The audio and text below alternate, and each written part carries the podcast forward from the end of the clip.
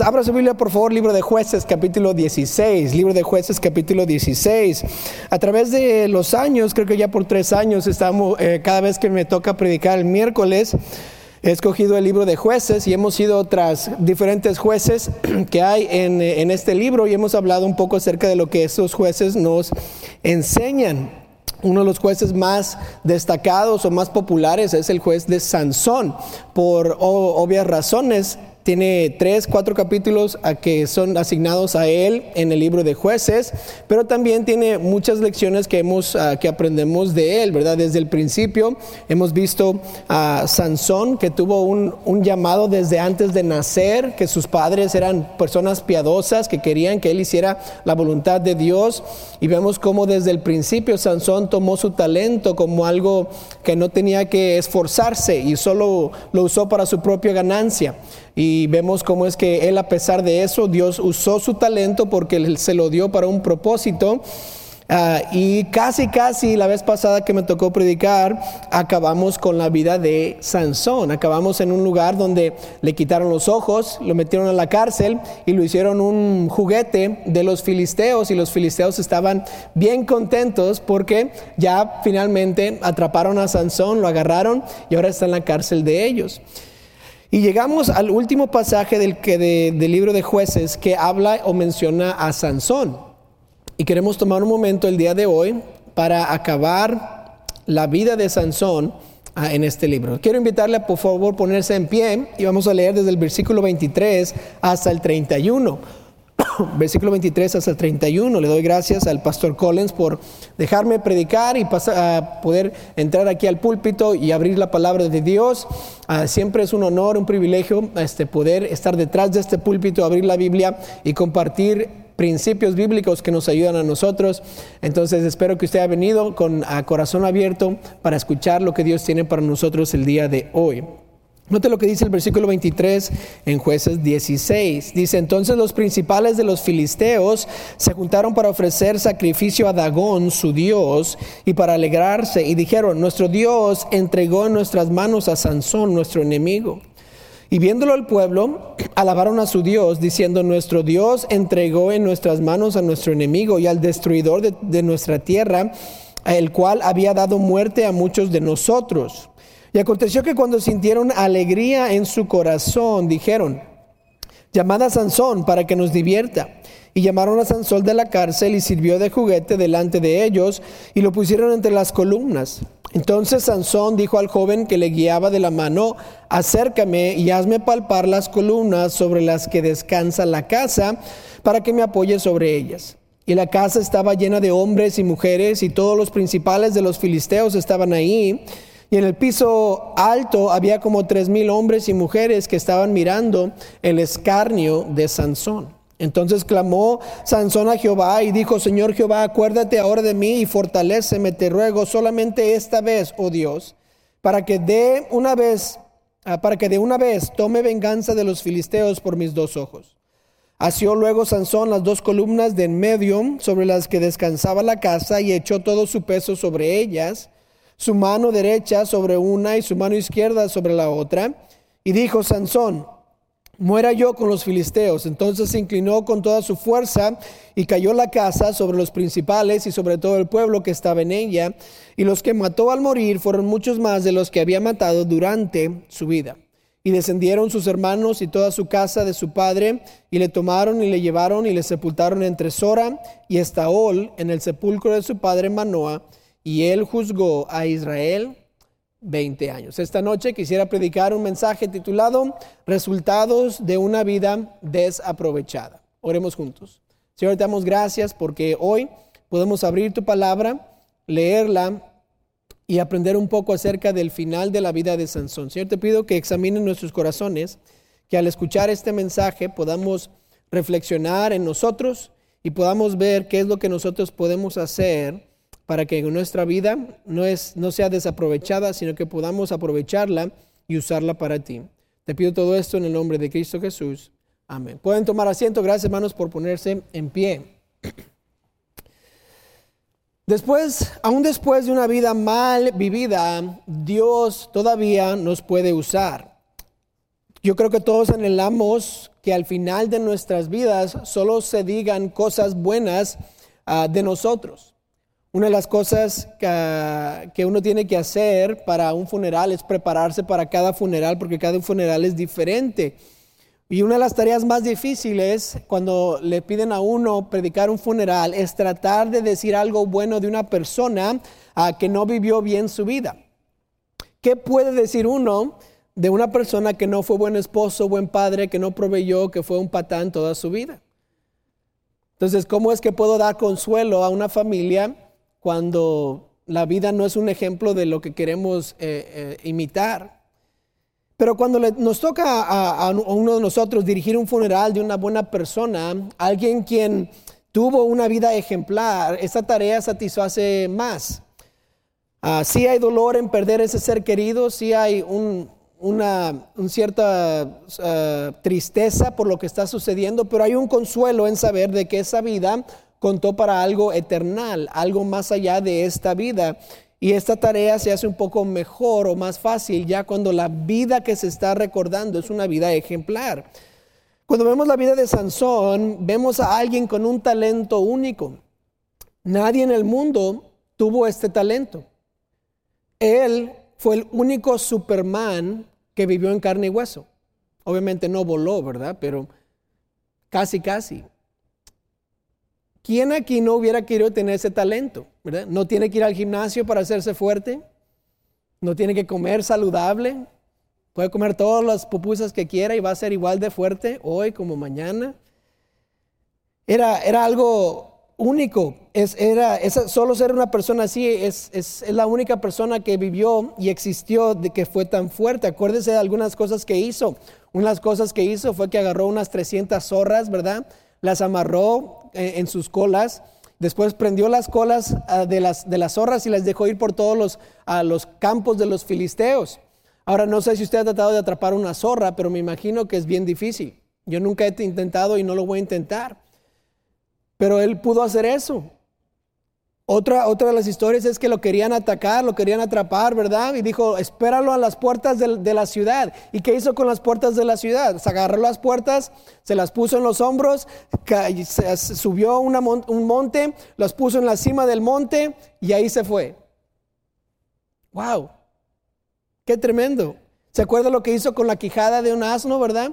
Lo querían matar, lo tenían atrapado en, sus, en, con cuerdas, quitó las cuerdas, agarró la quijada, la Biblia dice que la quijada era fresca, la agarró y empezó a darle a todos y mató a mil filisteos con solo la quijada de un, asno. Qué tremendo resumen, ¿verdad? Que pudo hacer todo eso. Nadie más en la Biblia o en este mundo puede decir que hizo esas cosas. Pero a pesar de todos sus logros, de todas las cosas increíbles que él pudo hacer, él nunca alcanzó su potencial para el Señor. En vez de seguir al Señor, él hizo lo que él quiso hacer. Dejó la voluntad de Dios para hacer su propia voluntad y eso lo llevó a ser capturado al final de su vida y lo llevó a estar lejos de la presencia de Dios. Si se acuerdan, la Biblia dice que el Espíritu de Dios lo dejó, lo abandonó y por eso lo pudieron capturar. Ahora, en este pasaje vemos su muerte, una muerte trágica. Y esta muerte no fue algo lujosa, es triste. Al final de su vida, él murió siendo ridiculizado por sus enemigos. ¿Quién quisiera hacer eso? ¿Quién quisiera pasar una vida al final de su vida atrapado por sus enemigos siendo ridiculizado? Nadie.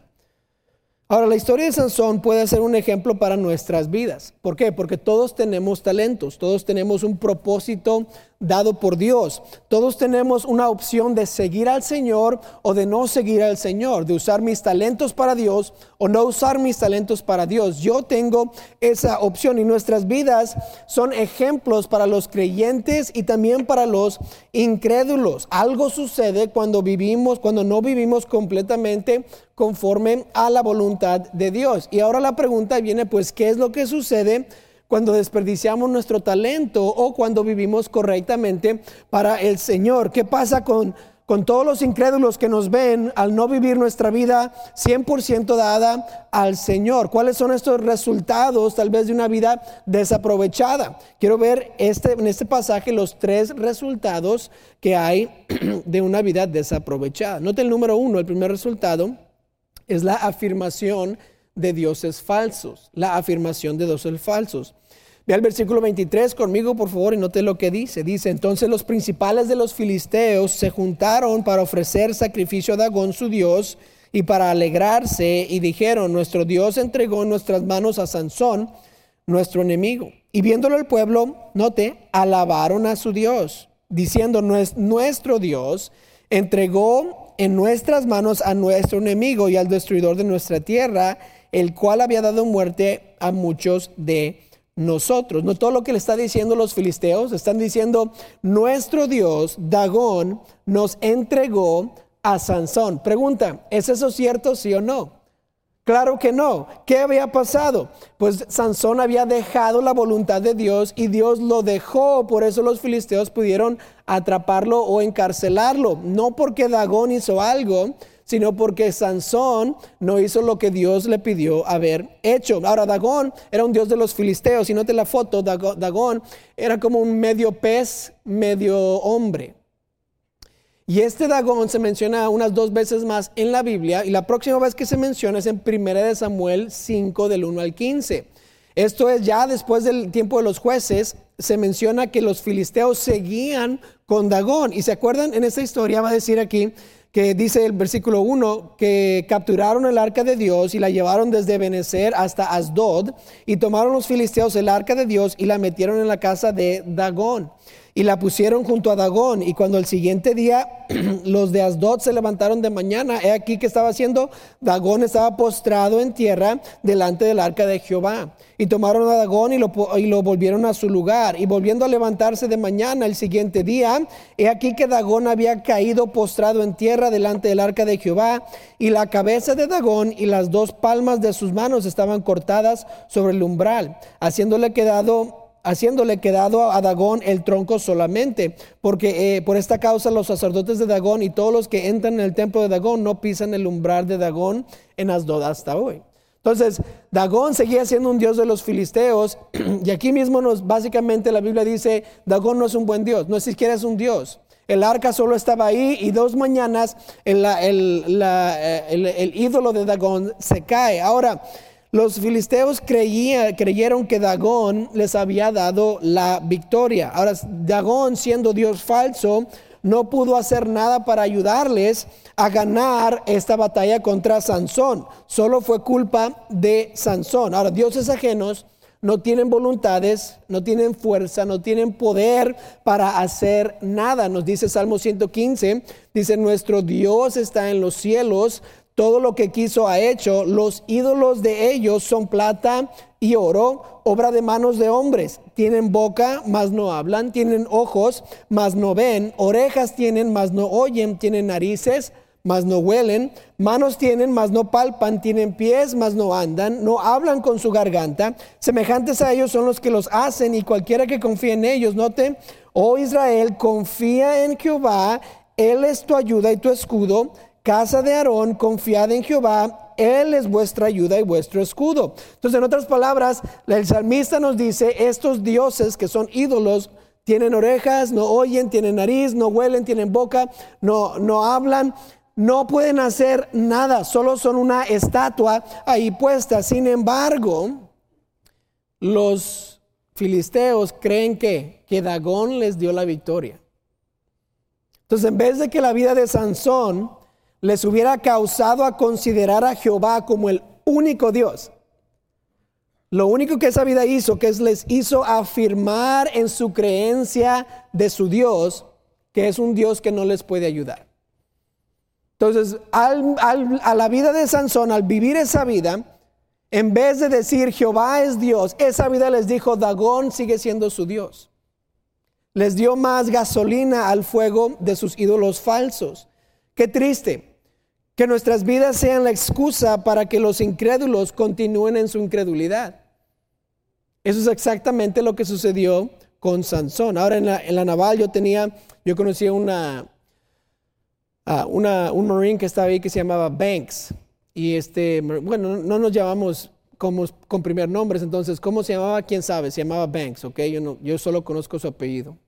Pero este Banks era un compañero que conocí y él un día llegó conmigo bien frustrado. Y él dice, mira, yo he sido cristiano toda mi vida, pero estoy bien frustrado. Y él sabía que yo era cristiano y que yo iba a la iglesia, entonces vino y me, estaba hablando conmigo. Y yo, ¿por qué? ¿Qué te está frustrando? Dice, es que los cristianos no viven como predican. Entonces quiero dejar el cristianismo y estoy pensándome hacerme musulmán. ¿Por qué? ¿Por qué? Porque al menos los musulmanes actúan como creen y los cristianos no. Ahora, no sé qué tipo de amigos cristianos tenía él, porque yo no conozco muchos de ellos, pero yo sé que existen. Pero qué triste, que verdad que un, cristiano diga, yo quiero ser musulmán, porque al menos ellos viven como ellos, como ellos predican.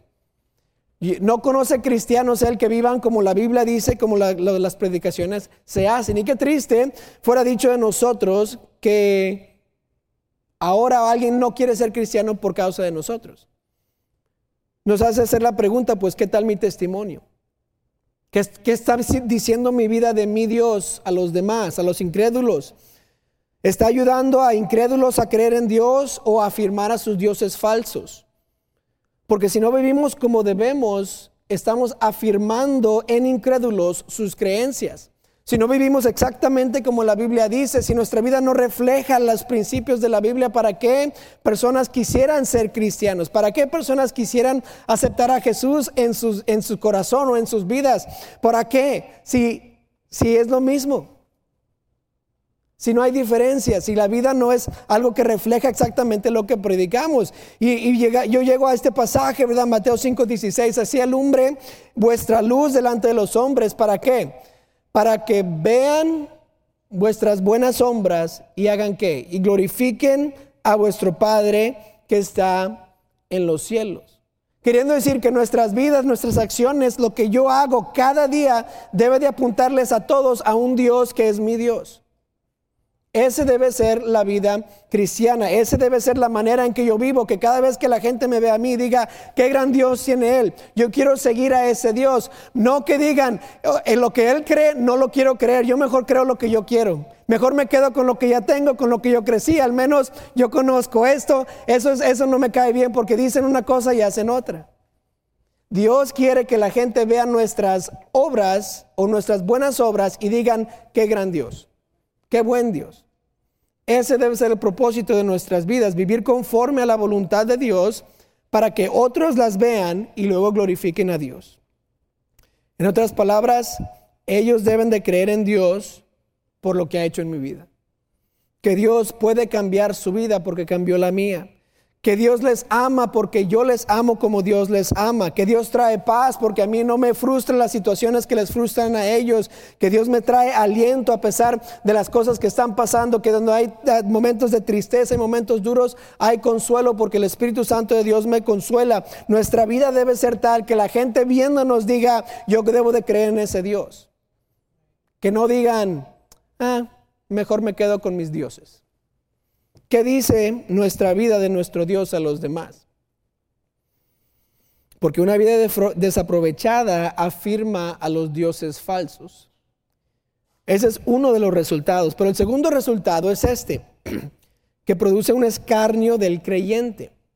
Una vida desaprovechada produce un escarnio del creyente. Note lo que dice el versículo 25. Dice, y aconteció que cuando sintieron alegría en su corazón, en otras palabras, estaban borrachos, Dijeron, llamad a Sansón para que nos divierta. Y llamaron a Sansón de la cárcel y sirvió de juguete delante de ellos.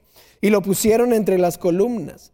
Entonces Sansón dijo al joven que guiaba de, de, la mano, acércame y hazme palpar las columnas sobre las que descansa la casa para que me apoye sobre ellas. Y la casa estaba llena de hombres y mujeres y todos los principales de los filisteos estaban ahí. Y en el piso alto había como tres mil hombres y mujeres, noten la frase, que estaban mirando el escarnio de Sansón. Entonces, todo el propósito de esa junta, de esa congregación de filisteos, era para burlarse de Sansón. La palabra escarnio quiere decir burla, pero no solamente burla, sino burla con malicia. Ah, en otras palabras, estaban tirándole cosas, estaban tal vez pegándole, Estaban riéndose de que se tropezaba porque ya estaba ciego. Eh, era una desgracia lo que le estaba pasando a, Sansón. Dice la palabra aquí juguete, era un juguete para ellos. Y si usted tiene niños pequeños como, como mis hijas, los juguetes no son bien cuidados. Se caen, se tiran, son arrastrados, el perro los agarra con la, con la boca, ¿verdad? ¿Por qué? Porque los juguetes no son para ser cuidados, sino son para usar. Y, la foto que uno debe tener es que Sansón está siendo maltratado y la gente se está burlando porque son malos con Sansón por lo que está pasando. Era una desgracia lo que estaba pasando. Pero hay una gran diferencia entre el sufrimiento o el escarnio por ser piadoso o por ser mal cristiano.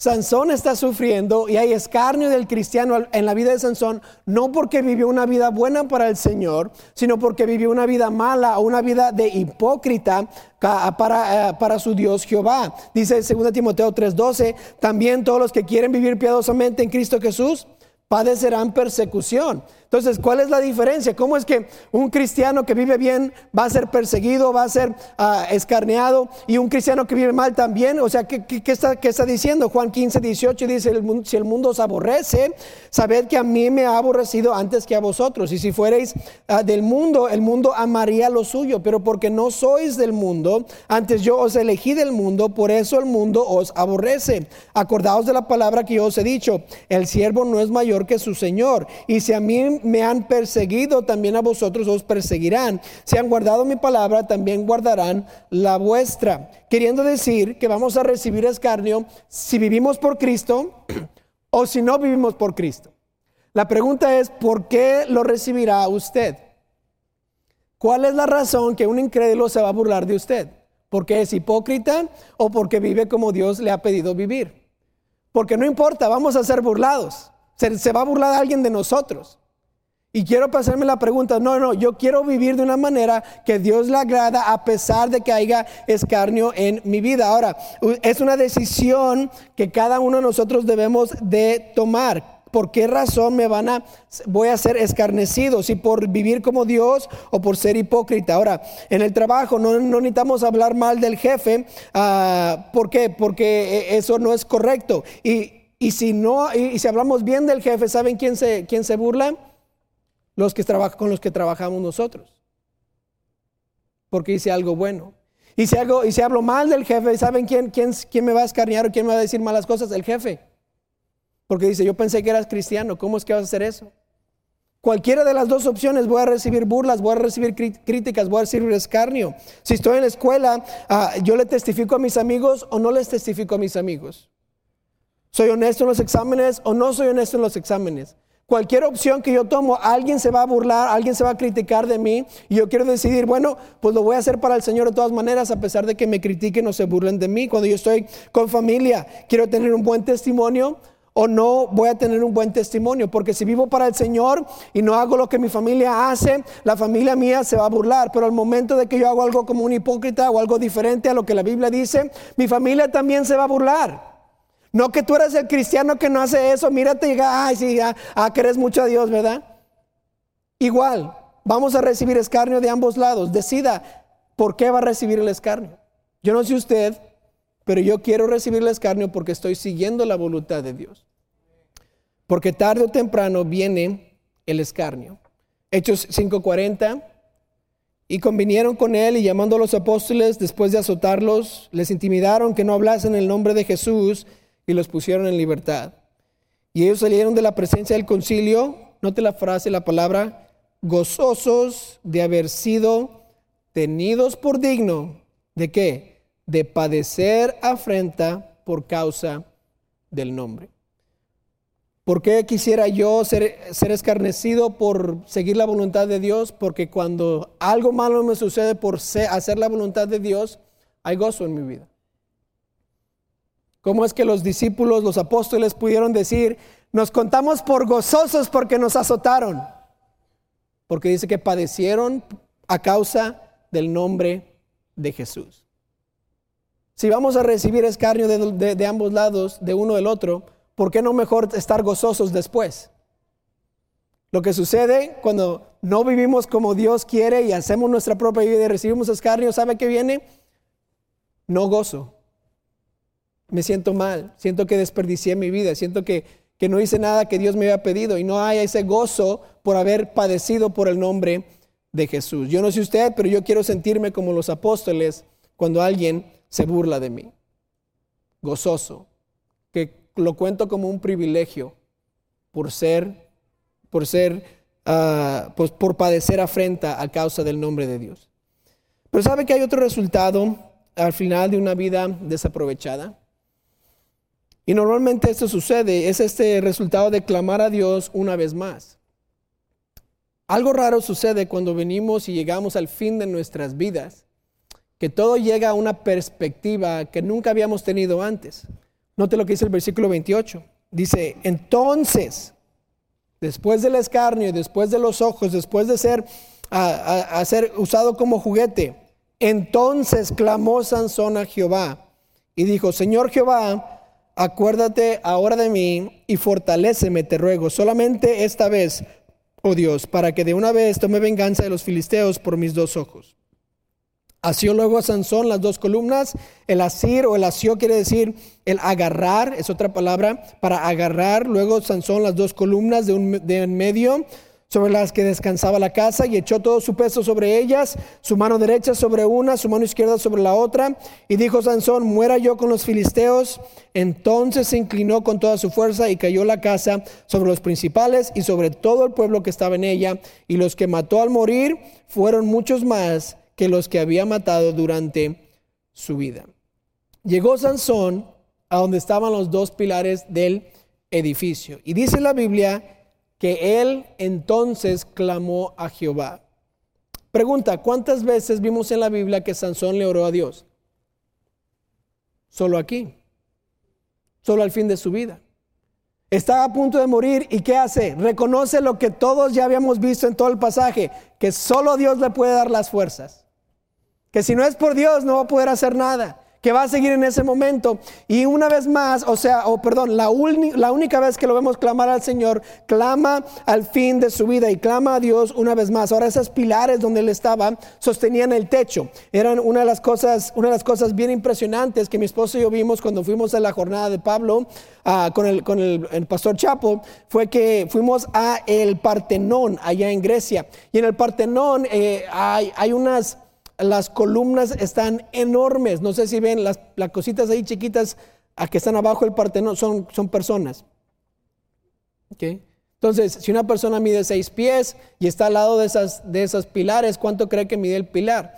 Da unos 40 pies, está, está enorme el Partenón. Y esos pilares están sosteniendo el techo, están sosteniendo la, la estructura. Es interesante que los, dos pilares que están hablando aquí son los pilares principales, lo que sostenían toda la estructura básicamente. De ahí se sostenía todo y ahí pusieron a Sansón. Y obviamente como soy cristiano fui al Partenón y dije, ¿cómo se... No, hombre, wow. ¿Cómo lo habría dicho Sansón, verdad? Porque eh, obviamente este no es el, el, templo de Dagón, sino este es el Partenón, pero es algo que así más o menos que me estoy figurando, que me estoy imaginando. Este fue uno de los lugares más impresionantes que vimos. Y nada más piense, unos pilares así de grandes está tocando Sansón. En una estructura que caben más de tres mil personas. Y no solo tres mil personas, sino tres mil personas en un balcón. Dice que estaban en el segundo piso. Entonces había más personas en el medio, abajo en el primer piso, pero el de arriba tenía nada más tres mil, solamente tres mil personas. Ahora él dice, si voy a hacer algo, lo voy a hacer aquí. Tal vez es un edificio de este tamaño donde hay, donde hay dos pisos y aquí están las pilares principales y Sansón está aquí, todos están burlando de él y está tocando estos pilares. Y ahí le dice, Señor, concédeme una cosa más, dame fuerzas y ¡pum! lo tira. Tira todo. Ahora, este Dios, esto nos dice qué tan grande y misericordioso es nuestro Dios. Esto nos da a entender de que Dios, a pesar de una vida mal vivida, a pesar de cosas que no hemos hecho correctamente, todavía tiene misericordia para nosotros y nos quiere y puede usar. Dios ya lo había dejado. El Espíritu del Señor lo dejó al principio de este capítulo. Pero cuando Sansón se humilla, Dios lo usa una vez más. Lo usó tanto que la Biblia dice que mató a más personas en su muerte que en toda su vida. Los 20 años que fue juez, el momento que murió, hizo más que todos los 20 años antes. Qué tremendo. Y no habla de que Sansón fue un gran hombre, está hablando de que Dios es misericordioso. En Salmos 86, 15, más tú, Señor, Dios misericordioso y clemente, lento para la ira y grande en misericordia y verdad. La misericordia es que Dios no nos da lo que merecemos. Sansón no merecía las fuerzas una vez más, pero Dios se las concedió, porque Dios todavía tenía una tarea más para Sansón. Cuando estaba en la naval, era la, guerra de Operation Enduring Freedom, que es donde íbamos a ir a Afganistán.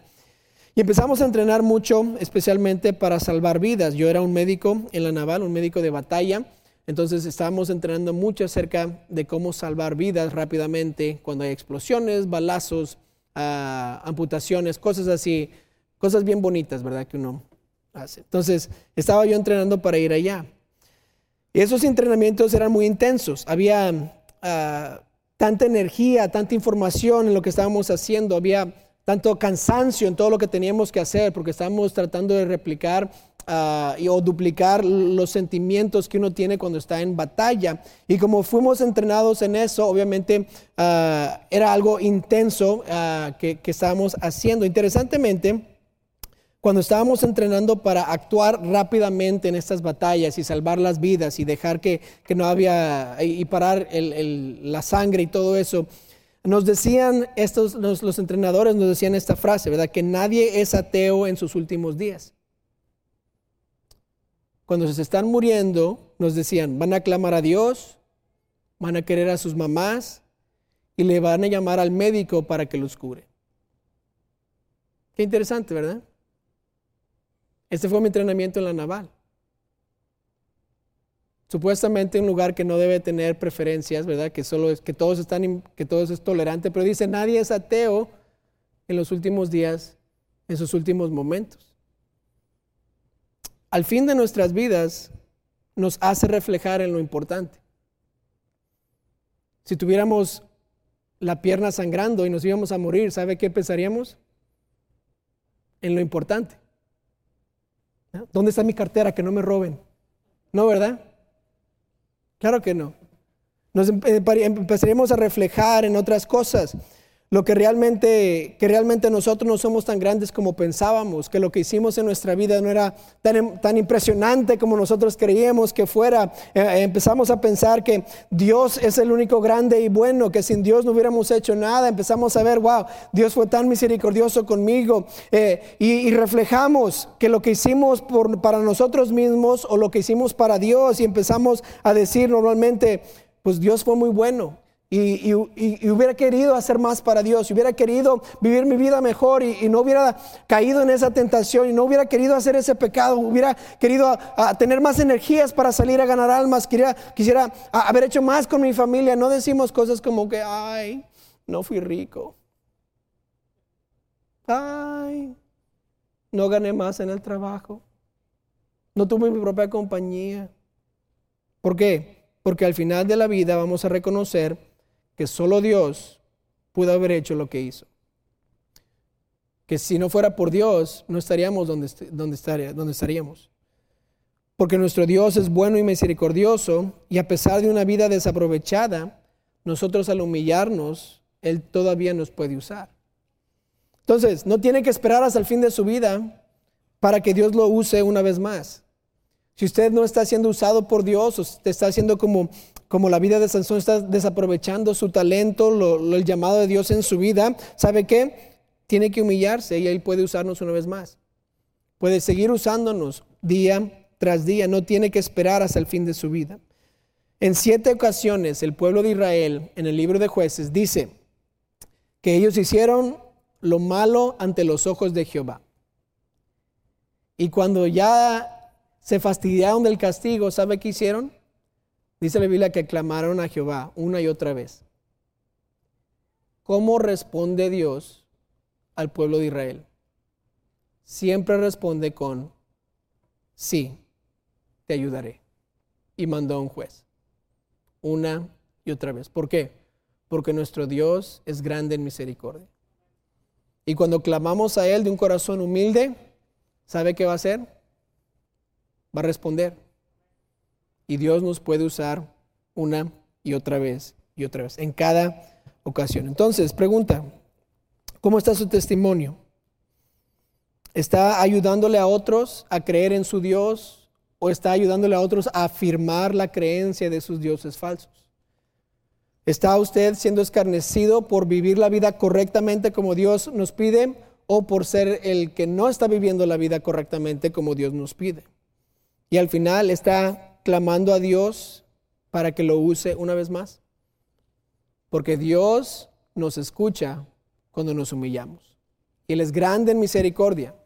Y a pesar de vivir mal años y vidas, Él de todas maneras nos puede usar si nos humillamos y clamamos a Él.